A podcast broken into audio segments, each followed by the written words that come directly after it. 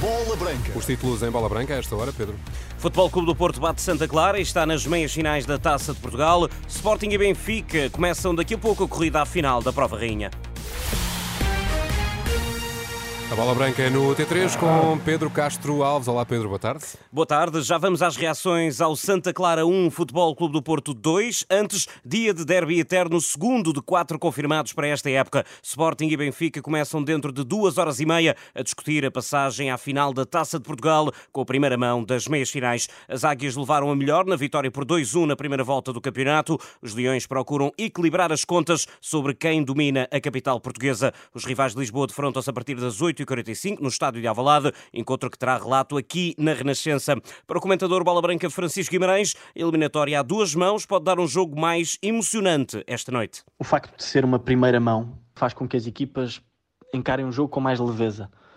Mas eu não consigo olhar para este jogo como um momento isolado da temporada.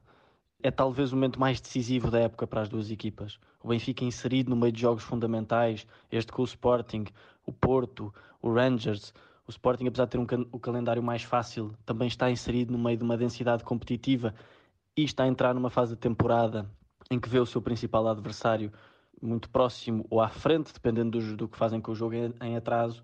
E, portanto, é um jogo que, apesar de poder ser mais aberto, está inserido num contexto em que as equipas podem estar um bocadinho pressionadas e isso pode limitá-las.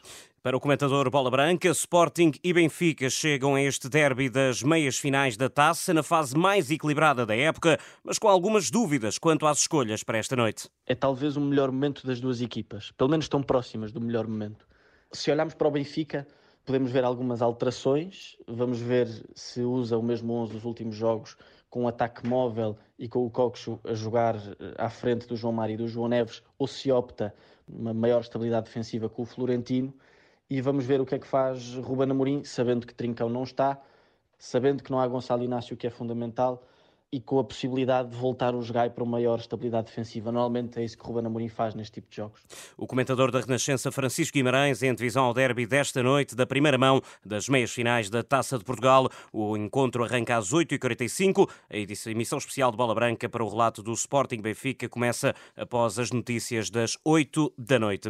Após 22 dias de interrupção, o Futebol Clube do Porto carimba a passagem às meias finais da Taça de Portugal. Os azuis e brancos acabam de bater em São Miguel do Santa Clara por duas bolas a uma e marca o encontro com o Vitória de Guimarães nas meias. Os açorianos até marcaram primeiro esta tarde, logo aos 10 segundos do reatar do encontro, após os 26 minutos já jogados no dia 7 de fevereiro. Rafael Martins aproveitou um erro do Diogo Costa, na sequência de um lançamento, e marcou o primeiro. Os homens da casa foram para o intervalo a vencer, mas na segunda parte os dragões conseguiram revirar a volta. Aos 52 minutos, um remate de Evan Nilsson desviou em Sydney e traiu o guarda-redes Marcos Dias para fazer o empate. Aos 61, Galeno disparou para virar o resultado. No final do encontro, Sérgio Conceição viu no vento o fator que complicou a partida. A equipa esteve, esteve tranquila no sentido de perceber o que, é que, o que é que nós estávamos a fazer, porque estávamos a jogar não só contra 11, era com o vento também. Entramos muito fortes na segunda parte, mudámos uma outra situação que foi importante na nossa, na nossa organização ofensiva, uh, fizemos dois golos, um jogo sempre difícil, uh, uma, uma boa vitória, não nos dá nada, é mais uma batalha que nos mete nas meias finais da Taça de Portugal. No encontro de hoje, Pep escapou ao segundo cartão amarelo e garantiu que poderá estar no clássico de domingo diante do Benfica. Conceição admite que só pensou no jogo de hoje sem gestão para o encontro com as Águias. Fui vendo o jogo e pensando só única e exclusivamente neste jogo, porque já a pensar neste jogo tivemos tantas dificuldades. Imagino se pensassem dois, com certeza que não seríamos daqui com as meias finais eh, adquiridas. Já no Santa Clara, o treinador Vasco Matos assume que, apesar do adversário, este não era o resultado esperado pelo líder da segunda Liga. Não podemos cometer determinados erros contra estas equipas e isso tem que nos fazer crescer.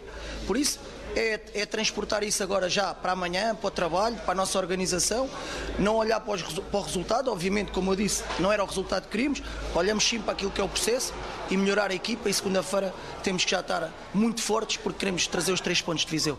As reações de Vasco Matos e Sérgio Conceição nas entrevistas rápidas da Sport TV após o Santa Clara 1, Futebol Clube do Porto 2. Os Dragões garantem assim a passagem às meias finais da Taça de Portugal, onde encontram o Vitória de Guimarães.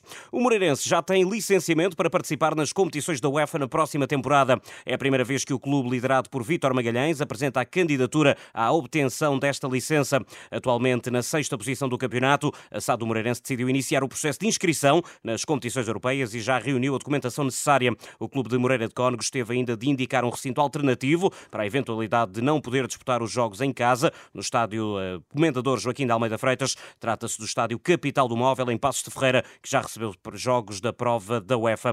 Tudo está agora dependente de o Moreirense garantir ou não o acesso às competições europeias esta época. Na segunda liga, Mariano Barreto é o novo treinador do Belenenses, com Venâncio e Costinha como adjuntos. Barreto sucede a Vasco Faísca no emblema do Restelo, que ocupa o último lugar da segunda liga.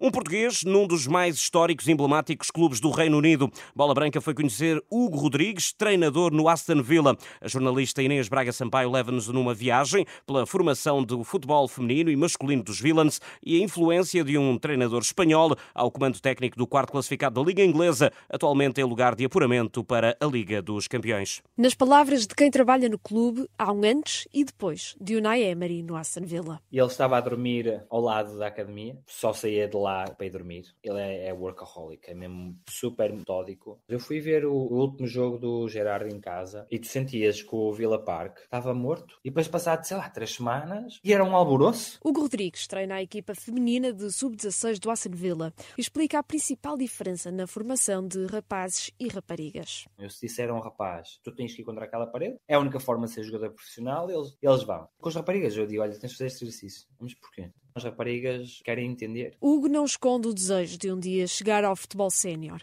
e quem o despertou foi a selecionadora de Inglaterra. Há pouco tempo estive a ouvir uma entrevista da, da Serena Wigman e acabei aquilo a pensar, eu um dia vou ganhar o Euro, man, mas tinha que ser com Portugal. Até lá, Hugo Rodrigues continuará a ajudar jovens jogadoras a conquistar um futuro no futebol profissional. Um trabalho da jornalista Inês Braga Sampaio para ler e ouvir no site e na app da Renascença. Paul Pogba, punido com quatro anos de suspensão por, domi, por doping. O médio francês das Juventus foi notificado esta quinta-feira pelo Tribunal Nacional Antidopagem italiano. O jogador testou positivo a 20 de agosto no Udinese Juventus e desde então tem estado suspenso provisoriamente. Na primeira reação à decisão, através das redes sociais, o campeão do mundo disse estar triste, chocado e de coração partido. É o fim. Todas as notícias disponíveis na página da Bola Branca, no site e na aplicação da Renascença. Recorde emissão especial depois das 8 da noite.